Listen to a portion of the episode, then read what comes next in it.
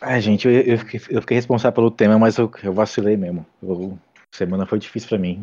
Correria Assim, total. o que eu vou falar não é uma cobrança, porém é uma É sim, já começou, quando começa com essas coisas, já é cobrança. Mas não ia nem ser a sua parte. Ah, diga. Amansou, né, filha da puta? Olha o tanto que ele é hipócrita, cara. Caralho. Pode falar agora, Edson. não, é no de- não é no dele, ele, tá, ele fica calmo. Fique com o troco, seu animal. É, então vamos lá. Olá, internet! Estamos aqui mais uma vez reunidos. Eu sou o Jefferson. Oh, vida. Aqui é o Wesley, completando três meses de quarentena. Essas pessoas não param de ter coronavírus e eu estou. E eu recebi a notícia agora à tarde, galera, que eu vou transar. Então eu tô tipo a Vani, nos normais, com um balde na mão e gritando: Vou transar. E é isso. É, eu sou o Enzman. Até então não tava com, com, com sentimento de derrota dos meus amigos. Agora eu estou. Nossa. Depois de três meses para preso dentro Mas de tá casa. bom, você mas fico conversa. feliz, fico feliz, fico feliz. Depois, Fico, leve, fico com a leve inveja, mas estou feliz. cara, fica três meses dentro de casa igual fica três meses dentro Mas, de mas droga, podia cara. ser pior, você podia ter mulher dentro de casa e não tá transando. Eita, isso aí foi um- uma alfinetada desnecessária, cara. Isso aí pe- pegou pesado. Não, fa- não, não falei de ninguém daqui. É, tá bom, entendi. A carapuça foi na minha, na minha imaginação, então. Eu fiquei calado porque a carapuça não serviu pra mim. O bom é assim mesmo. Eu só fiz a piada porque em off ele tava alugando, né? Mas vamos lá. Vamos lá, a gente vai falar sobre o que mesmo hoje, Edson? É, vamos falar sobre eh, alguns, algumas derrotas e desastres não naturais, mas do cotidiano, né? Eventualmente acontece, né? É, me- é, merda- merdas acontecem. Será que é fazendo merda que se aduba a vida? Olha, tá aí uma camiseta legal, hein? Fazendo merda se aduba a vida. Não é? Dá pra ir na feira com essa camiseta. Eu não sei se a gente deveria continuar nesse caminho tão filosófico, mas é o que tem pra agora, né? Vamos que vamos. Que vamos. Ai, cara, eu acho que a gente precisa errar pra amadurecer. Não sei. Quer dizer, não precisa necessariamente, mas quando a É, gente. se errar, vai ser mais uma derrota pra lista, né? vai ser mais Eu acho que faz parte a derrota, hein? É, dizem que é tipo, você só consegue sucesso depois de vários fracassos, né? Na verdade, você só. O sucesso é aquela vez que você não errou. Não sei, cara. eu não sei se eu posso concordar totalmente com isso, Vamos puxar lá do passado, Jefferson? porque eu conheço. eu conheço o Rickson Grace. Ah, Ele nunca perdeu uma luta e a cada há luta, cada luta ele evoluía mais. Há controvérsias. Ih, Há controvérsias. Há Porém, controvérsias. começou. e- não, não há controvérsia. Ah, sim, porque o Rickson é igual o Pelé. O Pelé, com todo respeito ao Rickson, ao Pelé, o Pelé, ele conta, contava gol, tipo, amigos do Pelé contra amigos do Leonardo. Sabe? A mesma coisa o Rickson. Ele, tipo, ia Ah, pra é? aquelas arenas, aguente três rounds contra, contra, contra mim e ganhe, sei lá, 100 dólares. Sabe qual é? Não, fi, ele foi pro Pride, fi, ganhou o Cara, eu conheço, eu conheço o cartel do Hicks. Eu sei até da derrota dele no campeonato de Aikido, que ele entrou lá pra, pra competir lutando jiu-jitsu pra dizer que jiu-jitsu é melhor pra Aikido, velho. E a única derrota que conta como oficial, fora essas que eu tô especulando. Você quer mesmo que, é, achar que eu não sei? Nunca teve, nunca teve essa luta aí. Você é louco. Você é, É, tá, tá sabendo bem, hein? Bom dia, Google. Mas voltando ao Cara, tem assunto. até um livro dele, tem até um livro dele. Ele fala que a única derrota que ele sofreu na vida foi a morte do filho dele. Essa derrota tem, cara, ele já falou dela, só que como não era, tipo, um, um- um- era um campeonato de Aikido que ele entrou, não tem nada a ver com o que ele faz, é, aparentemente não conta, ele já falou isso, cara. É aberto. Fora essas que eu tô falando. Isso você pode pesquisar, pô. Vou pesquisar, mas. Não, eu não tô falando pra denegrir o Rickson, não. Saca? Não, eu, concordo. eu gosto do Rickson, só acho, Concordo só acho essa tá parte falastrona. Saca? Mas- Não, mas porque eu, eu realmente acho, não só eu, né? A galera. Saca? Por exemplo, eu acho que o, eu acho o, Royce e o Roller muito mais críveis na- nos cartéis deles. Sabe? É, isso aí é igual Ih. time, né? Você sempre vai achar seu time melhor. Ah, e, e outra coisa também, na questão do Rickson, eu Acredito ele que é ele foda. poderia ter lutado mais vezes. Mas ele começou com a onda lá de cobrar uma bolsa milionária, que era, tipo, impossível na época de nego pagar. Não era interessante a mídia dele, saca? Não dava mídia pra isso. Aí fica aquela que desconfiômetro, né? Será que ele tá cobrando essa bolsa mesmo só pra ver se alguém paga? Ou será que ele tá só alugando? Aí eu não sei, sabe? Eu Ué, falo que eu, o cara pagasse pra ver os caras, velho. É, mas, por exemplo, se- ele não tinha essa bola toda igual ele achava que tinha. Senão o nego teria pago. O nego pagou o Royce pra voltar pra lutar com o. Como é o nome do americano, cara? Do Pride 1? Ele até ganhou dele. Foi a- o desempate. Caramba, cara. Kenshin Rock. Lutou contra o Kenshin Rock aí. No... Ele ganhou a última? Ganhou, pô. E ganhou na trocação. O Royce é bolado, meu irmão. Tá achando quê? Não. Acho que você tá enganado, velho. Ai, caralho, mano. Que, que mundo que você tava que você não viu essa luta? Essa luta foi, foi no Bellator ainda, cara, pra você ter ideia. Que o Bellator tá trazendo esses gigantes do passado pra se enfrentarem de novo, sabe? Me admira não ser o Bellator que tá trazendo o Tyson e o Holyfield pra fazer o tirateima. Vamos dizer que essa aí você também não sabe. Isso aí eu tô sabendo. Ah, pelo Todo menos mundo tá essa. sabendo. Mas essa E os coroa tão bravos. que- Foi, foi, foi ano passado ou retrasado. Deixa eu ver aqui, vou até ver esse cartel de Shamrock, mas acho que você tá enganado, viu? Porque Posso estar confundindo os nomes, mas o Royce, era o Ken Rock que lutou com o Royce no Pride 1? foi que ele deu uma surra no Royce, só que o Royce usou a técnica e finalizou ele. Isso. Aí só que Perdeu. ficou. Só que aí no outro campeonato, acho que o Royce machucou o braço e saiu antes. Aí ficou aquele tirateima. Será que. Que, que ganhava? Será que não? Aquela coisa, né?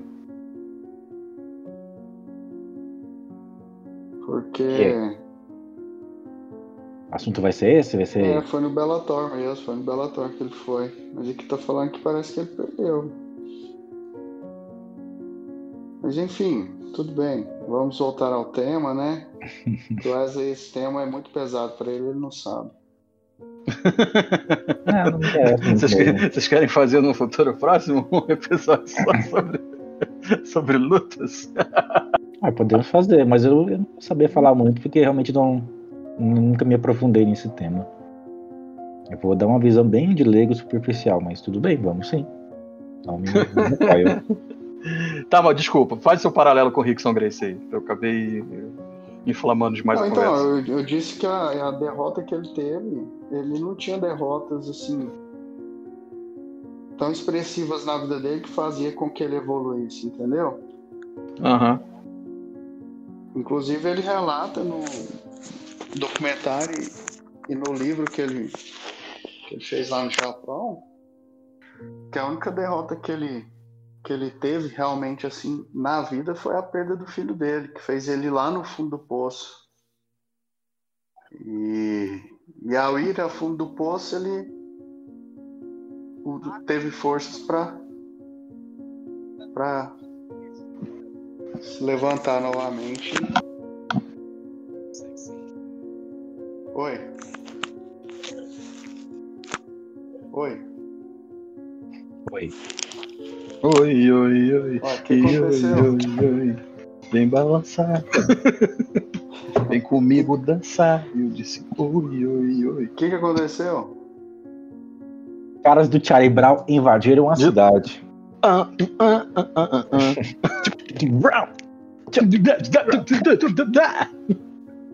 Então quer dizer que você tá com uma roleta russa aí, praticamente.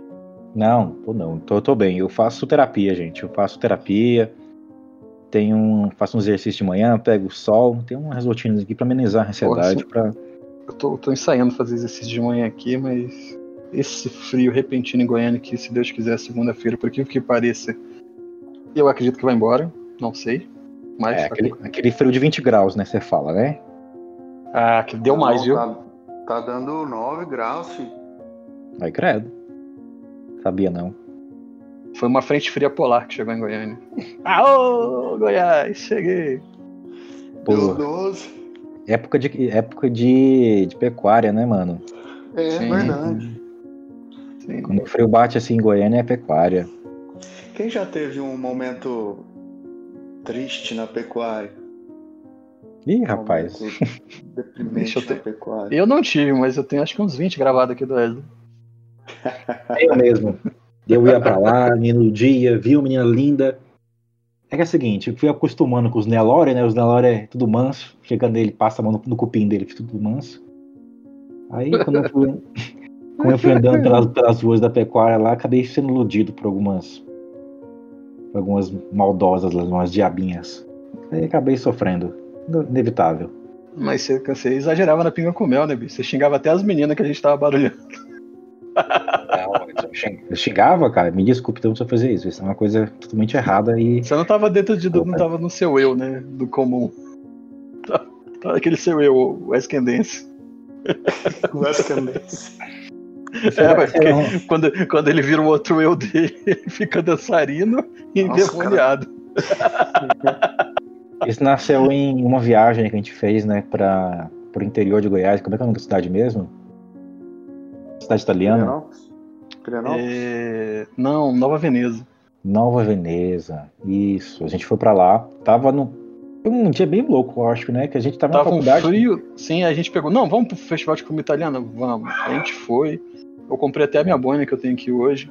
Aí a gente comeu umas paradas maneiras, mas tava muito frio. A gente começou a tomar vinho pra ver se dava um grau, que era a única coisa que A birita gente, que tinha lá. é, Wendson, você nunca toma nada, só a gente tomou, você não. É, não, o vinho eu tomei. que toma. Ele só toma pra sair. Ele só segura ou, ou É. fuma pra fotos. Mas Exatamente. vocês parem de me difamar, rapaz. Foi muito Exatamente. difícil construir a minha fama de, de bêbado fake.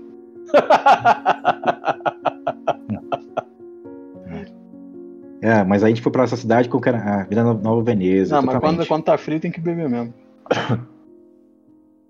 Ah, dizem que uma taça de vinho, né? Um cálice não, um cálice de vinho por dia faz bem, O inclusive. coração, né? Uhum. Tô ligado. Dizem. Eu nunca, nunca aprofundei o estudo nisso, mas dizem. É difícil É saber, né? O que é verdade e o que é mentira. Eu acho que como é só um pouco, talvez faça bem mesmo, né? Eu tinha um amigo meu que tomava uma latinha de cerveja antes de, de, de ir pro treino de jiu-jitsu, inclusive, né? Porque ele falava que como era diurético, ajudava ele a eliminar líquido e ele foi emagrecendo nessa, nessa loucura aí dele aí. É, cara, eu acho que a ligação científica não tem muito a ver, não. Mas. Não, mas então, tá- questão psicológica ali, pode que deu certo, beleza. É, não sei como é que funciona a nutrição, né? Não entendo. Eu também não. Sei, eu sei que é diurético mesmo, mas é esse ponto, né? É, Então- não, não me parece tão. Como era uma só, né, eu não digo que é desculpa de bêbado ou de que o cara gosta muito de tomar cerveja, né? Mas vai que, né? É, eu- gosto, eu sou um cara que gosta muito de tomar cerveja. Hoje eu comprei cerveja aqui artesanal pra tomar. Eu gosto muito de colorado.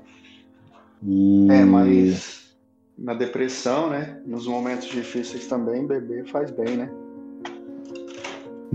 Se drogar também faz bem, cortar os pulsos também faz bem. Bom é quando faz mal. Bom é quando faz mal? Como já dizia o Matanza, né? Lembra do Matanza? Lembro demais. O que que foi feito deles?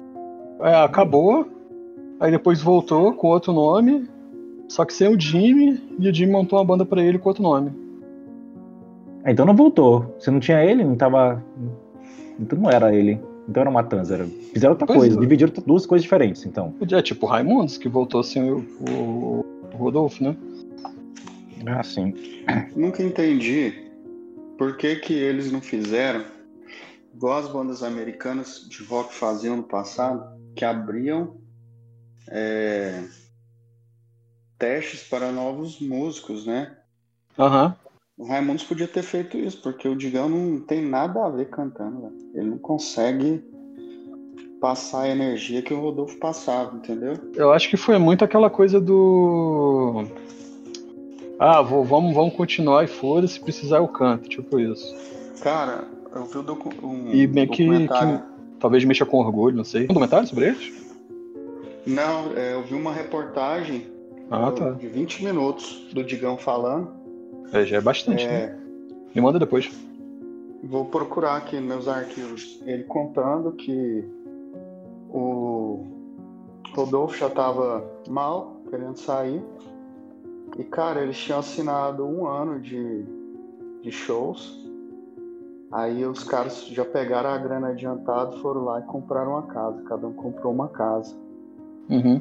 E aí eles tinham que, tipo, pagar essa casa, por isso que continuou sem o Rodolfo. Não dava pra cancelar os shows. Ah, tinha mais tinha compromisso pra cacete, então. Tinha muito compromisso, E o- então. E o Rodolfo só chutou Mas- balde. Mas podiam- desculpa, mas eu acho que essa estratégia que eles fizeram é muito otária. Tu pega, vamos supor que Deus, que Deus me livre acontece se por acaso um deles morre. Um acidente muito trágico. Situação complicada que eles se meteram continuaria. Eles ainda estão gastando o dinheiro que não é. que eles não tipo, tá contando com dinheiro, tá na mão deles, mas, Mas, eles precisam Ah. entregar um produto que eles não têm controle mais, que alguma pessoa morreu. Então Mas- é bem arriscado fazer isso. aí. Antigamente as, as gravadoras funcionavam assim com, com os artistas, né? Eles te, te, te adiantavam a grana, sabe? Pra você se preparar pra uma turnê, pra você se preparar pra, pra fazer uma gravação, tipo, você precisa gravar um disco. Aí te adiantam uma grana, você vai lá, se reúne com a galera que você, que você toca, ou sua banda, ou os músicos. Tem suas viagens muito loucas lá, se inspira, compõe, grava. Até. É, e né? é uma forma também de amarrar o artista, né, velho? Sim, sim. Você já recebeu antes, gastou a grana, você tem compromisso aqui. Se você furar, você tem que pagar. Tem que pagar aí multa, né?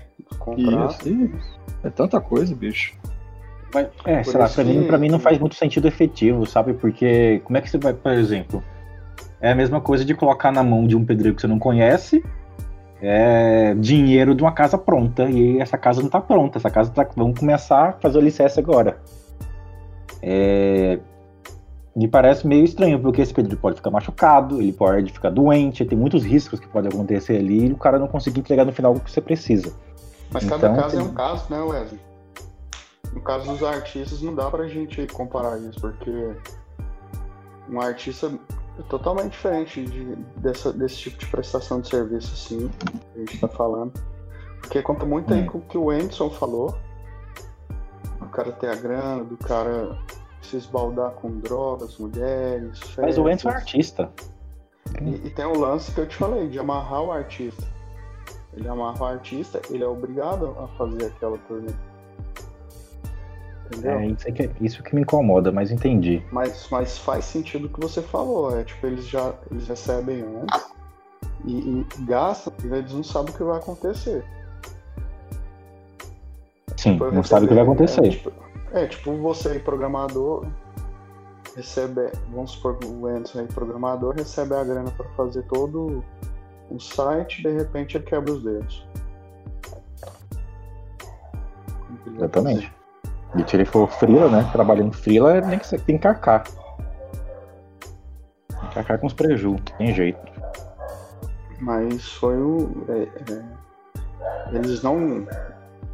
eles- eles- ele fala que não tem raiva, não, mas ficou uma raiva com o Rodolfo, né? Que não foi. Aí ele fala que não foi pelo Rodolfo sair da banda. Mas foi porque eles pediram pra falar, cara, depois desse torneio você vaza, porque a gente fez compromisso com a grana já. Aí ele, cara, esse é o último show e eu tô fora. E saiu, né? É muito, polêmico, é muito polêmico, né? Porque ele pegou e teve essa atitude, mas não que não seja direito dele, mas ele recebe os royalties de todas as músicas que ele produziu. É, Até hoje. Nesse, nessa, nesse. Não é, não é um desapego reportagem- 100%, né? Então, tipo assim, se ele respeita o trabalho a esse ponto, desculpa, se ele respeita o trabalho a esse ponto, tipo assim, de saber dividir as coisas, eu vou, tá, que eu vou só instigar aqui, mas bem que podia ter feito a turnê, velho. Mas, Eu né? discordo. Eu discordo. Mas vai que como é que o cara tava, né? Não sei. Pelo que ele conta, O ele não tava Digão- muito bem, não. O Digão falou isso aí que você falou, Anderson. Ele fala assim que acha muita hipocrisia do Rodolfo esse lance de ser evangélico, de adorar a Deus.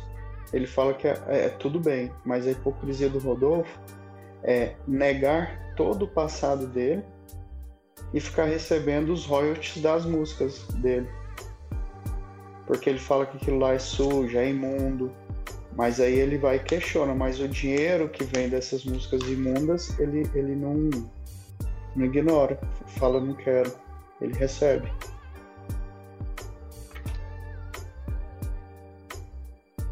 É, é aquele jargão do direito, né? Dinheiro não tem cheiro. Pelo menos não pro- desaforo também. É, exato. Assim, eu, eu, eu, Aceita eu penso de uma forma mais pragmática. Porque assim, Pecúnia non olete. Será que sei lá como é que fala isso? Mas é, é o original. Porque assim, Ah. tá, trampo é trampo, então poderia ter feito a turnê? Ou então, já que ele tava tão mal da cabeça, pedir um adiamento pra ele pôr a cabeça no lugar, fazer a turnê e ir embora. Bom, assim, a gente tá falando de fora, né? Os caras vão dar mil e uma. é, com explicações né, de cada lado. Mas eu concordo na questão, tipo, prática da coisa. Até pelo, pelas. Aí é a parte que eu vou falar como fã. Até pelo nível de coisa que o Rodolfo fez depois que ele saiu, dá pra perceber que, né. Tava uma coisa diferente ali. não entendi. Como assim? Também não. Beleza, ele foi lá e fez o som dele com Raimundos. Ok. Aí saiu, beleza, vamos falar de Deus. Né? Ok. Evangélico, beleza. Ser evangélico, fazer música de Deus, falando de Deus, fazer música na igreja, não é desculpa, nem motivo, sabe? Pra você deixar de fazer uma sonzeira, igual você fazia, o cara fazendo Raimundos, igual ele fez no Rodox, pra fazer o som que ele faz agora. Entendeu? Eu acho muito, com todo o respeito da palavra, bunda mole, sabe? Mas sim, mas é a minha, minha visão, minha opinião, meu gosto pessoal. Entendeu? Que é a mesma coisa que eu acho do PG, porque era da oficina G3. Isso é da oficina G3, que era metal, né? Pá e tal. Mesmo naquela fase pop lá com ele. Pra fazer um sonzinho, tipo assim, quase que de luau, né? Os dois podiam fazer um luau na igreja, sabe? Entendeu? Mas aí é, é a minha visão roqueira da coisa, né? Hum, É, eu já discordo um pouquinho do, do, do seu ponto, viu? Eu sou um pouco mais pragmático pra Aham. enxergar essa situação. Não, mas sim, mas saiba dividir a questão que eu falei sobre trabalho versus problemas psicológicos e a, e a parte fã roqueiro da coisa, né? Só pra não- entendo, entendo, entendo. Fã roqueiro também já gostei bastante de Raimundo, já escutei Rodox. Aham. sou fã da segunda fase ali, gosto muito mais de Raimundo, igual vocês dois. E impor- das importâncias que vocês fizeram aí também concordo. Nunca consegui ouvir Rodox, nunca. Ah, eu escutei um pouquinho. Hum, Também não, não me pegou, não, é difícil. Achava Mas- legal, mas acabou antes de, de eu ter uma segunda opinião. Não, demorou a banda, cara. Essa segunda opinião demorou também, então, hein? Que a banda É, durou um pouquinho. mas- Hum, Também não foi uma banda de durou, durou um mês. Durou um tempinho, tiveram alguns CDs aí lançados. Teve só um, moço. Eu vi clipes, uns três, dois clipes, dois, três clipes deles. É, mas é porque a gente tava na década da MTV, né, cara? E todo mundo tinha clipe. Hoje Sim. no YouTube a gente ainda mantém um pouco dessa fase áurea, né? Mas naquela época lá, clipe era sinistro. Tá rolando agora uma, uma, uma polêmica rolando com a Anitta e com o tal do Léo Dias. Não sei se vocês estão vendo algumas coisas na internet aí. Anitta versus Léo Dias. Nossa, vamos lá. Isso. O Léo Dias, aparentemente, eu também sou um cara que não assiste esses programas da tarde, que rola essas coisas, mas aparentemente estava na minha timeline, acabei lendo e fiquei informado sobre isso. Eu sei que foi Até onde Trend é verdade? Topics, não precisa dar tanta desculpa, calma. Não, não, Trend tô explicando, pra, tô explicando pra quem não sabe. Ah, É, desculpa, desculpa. É um podcast, preciso ser mais didático. É verdade, é verdade. É que eu, eu achei que era pra mim a explicação. Não, ó, Mas assim, pra... acompanha a explicação dele só pra fazer um adendo, que a pessoa tá zoando ele. Calma, Tava em calma, Trend Topics. Calma. Tá bom, então. Tava em trend topics, tava explicando. O que, que acontece, né? É, aparentemente tinha uma relação meio muito estranha entre, entre os dois, né? Onde esse cara, esse Léo Dias, é um apresentador de TV, aparentemente uma, uma pessoa influencia, influenciador de- no mundo de fofocas dos artistas, e a Anitta, né, no decorrer da carreira dela, precisar, precisava de exposição, precisava que as pessoas falassem no nome dela para ela conseguir mais é, mais clique, né, mais dinheiro, e isso dá mais retorno para ela financeiro, dá mais exposição, dá mais shows. Enfim, a carreira precisava desse motor. O Léo Dias era uma parte dessa engrenagem ali. Só que ela, Uhum. a relação deles parece que ficou meio estranha, ela ficou onde ele começou a ameaçar ela, é, e ela falou que estava sentindo meio, meio ah, é, sentindo mal com tudo isso, no dia que ele estava tratando toda a situação, estava ameaçando ela também. Aí eu fico pensando, caramba, mas beleza, mas o cara trabalha no mesmo meio, eu preciso dele para continuar falando sobre minha carreira, porque isso acaba ajudando no meu show, jogando, ajudando no meu patrocínio.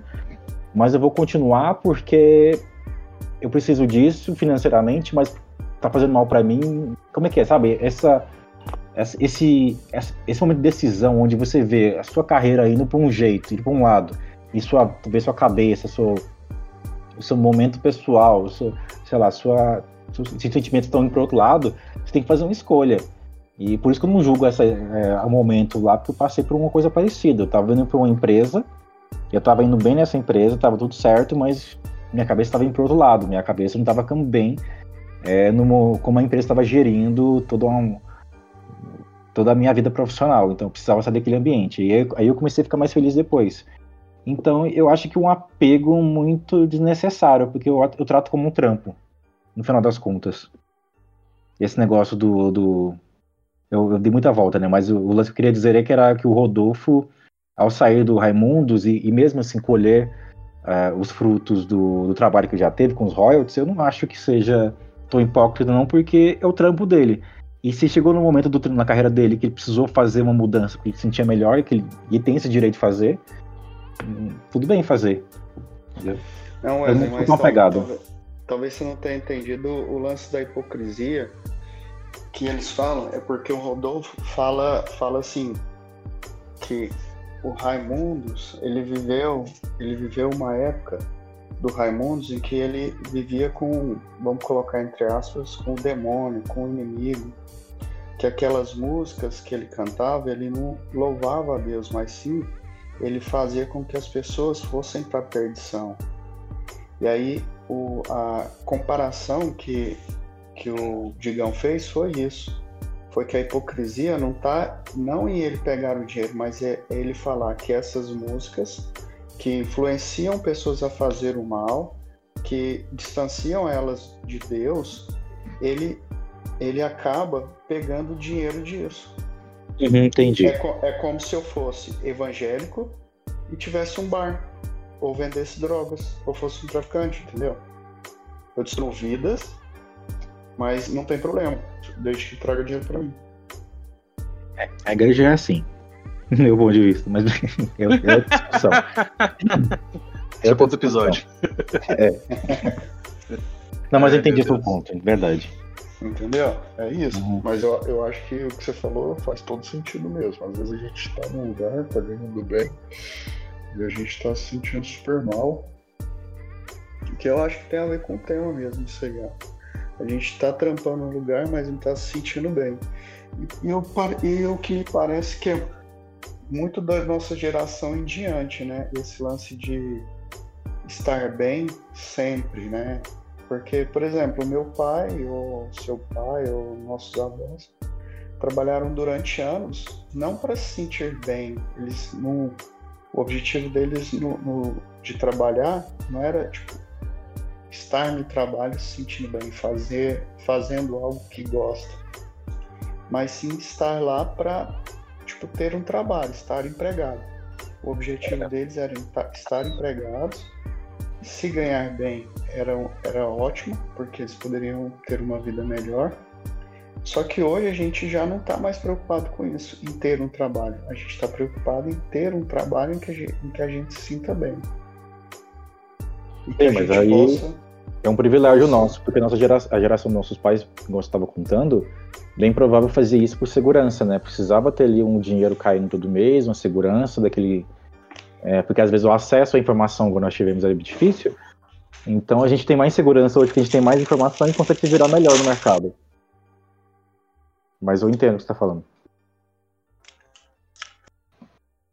Mas é, é, muito, é muito difícil, eu acho, a pessoa se, às vezes, encontrar a felicidade e eu acho que, que quando ela encontra essa felicidade no, no serviço, ela, ela vive melhor, sabe? Ah. Porque dizem que trabalhar não é bom, né? Mas eu, eu acho que trabalhar é bom. Já, já dizia seu Madruga. É, Mas hoje, hoje, aos meus 36 anos, eu percebo que ficar em casa sem fazer nada é tediante. Tá com 36 anos, Jefferson? Olha, 36. Tá enxuto, hein, meu? Cara, é porque eu tenho barba, né? Senão eu estaria com cara de 22. Ah, Eu fico com cara de 30. olha só. ah, quando já falou a idade, eu lembro da vez que eu conheci ele pela primeira vez. O que, que ele fez?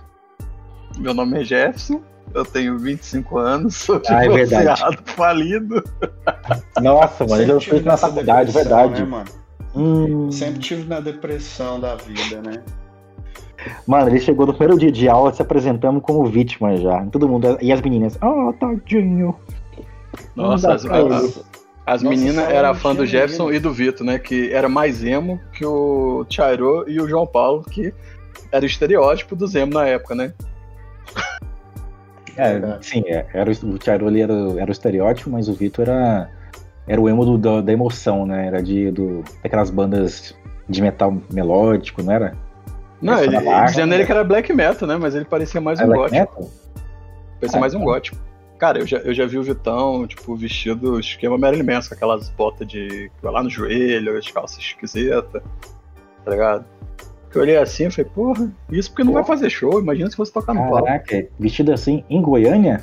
Hum, No Martins Sererê. Antigamente, antigamente rapaz, sim. que calor. Eu O que com calor? Martins. Sererê no céu, no céu da. Da PUC. Tinha muito show lá na PUC lá, velho. No DCE, né? Que eu lembro. Eles estão É, suadeira. DCE, DCE. O céu eu só lembro de O festa. céu é da OAB, o céu é da OAB. Não, mas tem o céu, acho que da UFG ali do lado do DCE da PUC. Mas enfim, eu sempre tive. eu Acho que todo. Será que todo mundo vive esses altos e baixos? Acho que sim, cara. cara. Normal, mas aí depende de, de ponto de vista de cada um, o que que é alto e o que que é baixo, né? Às vezes a pessoa tá bem né, fazendo aquilo e pra ela é um alto, pra gente pode ser um, um baixo. Então é muito relativo. É difícil falar assim. E será que, que essa pandemia trouxe mais momentos tristes ou mais momentos de descoberta que se tornou felicidade para a pessoa? Não, momentos tristes, é uma pandemia. né? Ninguém gosta de estar passando uma pandemia. Coisas tristes tem toda hora. A gente vai assistir os noticiários e, sabe, e, e a maioria das coisas que tem lá é gente morrendo pra caramba. Então, não chega- tem 25 mil mortes no Brasil hoje, é, mais ou menos, e não tem vacina. O mundo tem gente morrendo pra caramba também e não tem vacina. Então, tem muita coisa triste. As pessoas estão se, se adaptando e se reinventando, né? Trabalhar de casa, trabalhar com, com o filho do lado, com o marido também convivendo 24 horas por dia, com a esposa 24 horas por dia. Porque as pessoas não conviviam tanto quanto convivem agora, né, na quarentena. Então pode-se pensar que esse momento é um momento de maior depressão da nossa geração. Depressão não sei, mas maior reflexão sim. Porque todo mundo meio que teve que pisar no freio. É, depressão é, eu acho que é muito forte, mas tem gente que talvez esteja, assim, é, lidando com isso de uma forma muito mais difícil, porque tem sintomas de depressão, tem ali um, um problema químico na cabeça que precisa de uma ajuda. Remédico ou de, de um profissional. É, não duvido. Porque afinal, cara, não sei como é que tá aí em Goiânia, mas aqui em São Paulo tá. O bicho tá feio. Tá feio mesmo. Tem gente morrendo pra caramba, não tem teste direito. a gente- o Brasil testa menos que a Venezuela, pra vocês terem uma ideia. A gente é o quinto país no mundo com o maior número de mortes. E a tendência é ser o primeiro. Aqui, aqui em São Paulo a coisa tá feia enquanto na Covid. Então muita gente que tá com sintomas, já tinha sintomas um pouco de depressão, provavelmente estejam passando por um momento difícil. Eu tenho um questionamento para vocês relacionado ao tema. Vocês acham por quê? Você acha que por, por, por que, que as pessoas hoje são mais deprimidas ou mais é, emocionalmente fracas do que a geração anterior? Será que é devido a tanta informação, tanto conhecimento?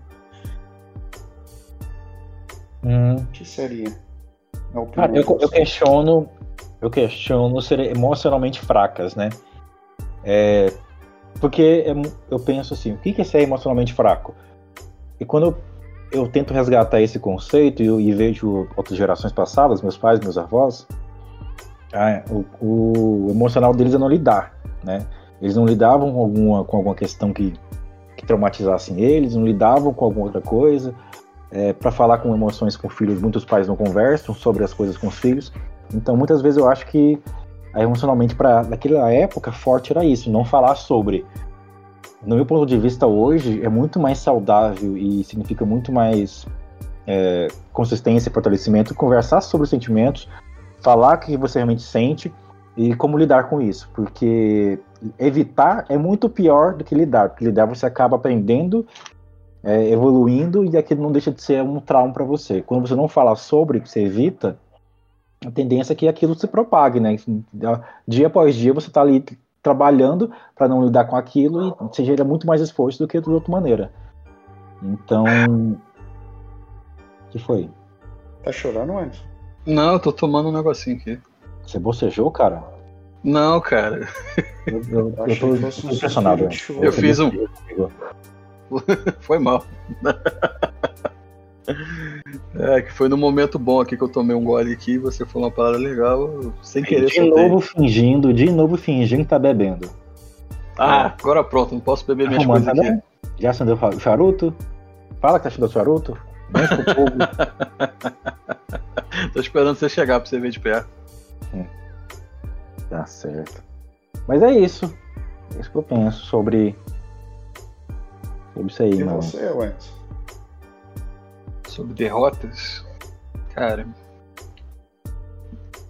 é muito difícil, cara, quando você você tipo conseguir entender, né, que todas as coisas, todas as coisas que você tipo sofreu ou não conseguiu ou não deu certo, que ao mesmo tempo que elas são culpa sua, também não são. Mas nem por isso você deve, tipo, brigar com o mundo. Mas corre um grande risco também de você viver numa.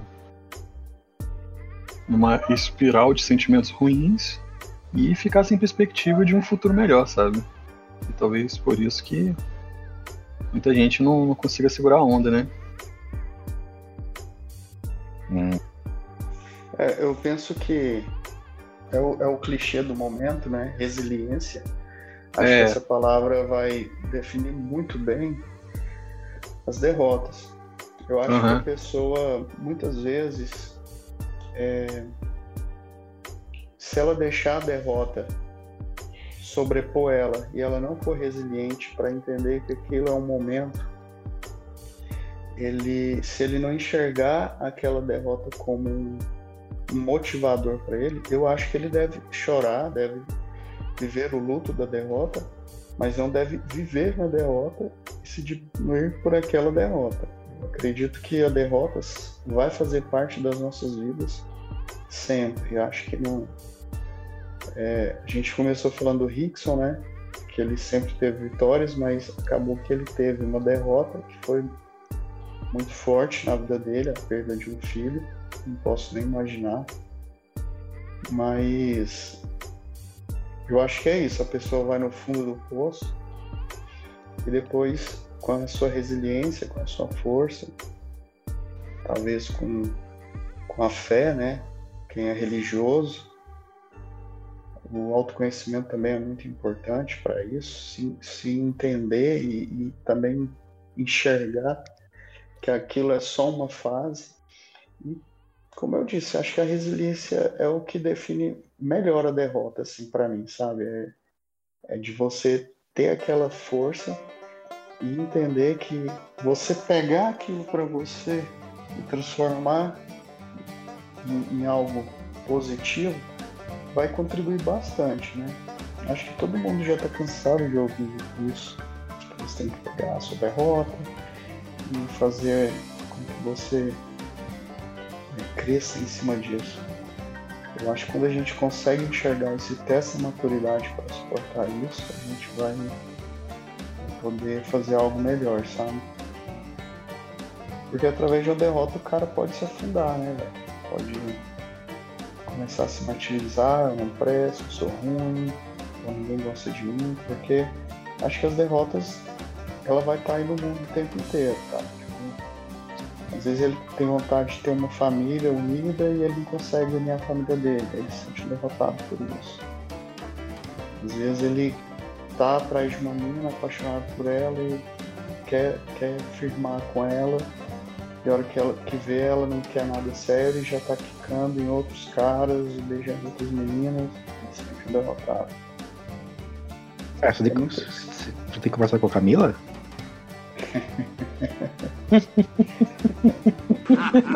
Nossa! Fique com o troco, seu animal.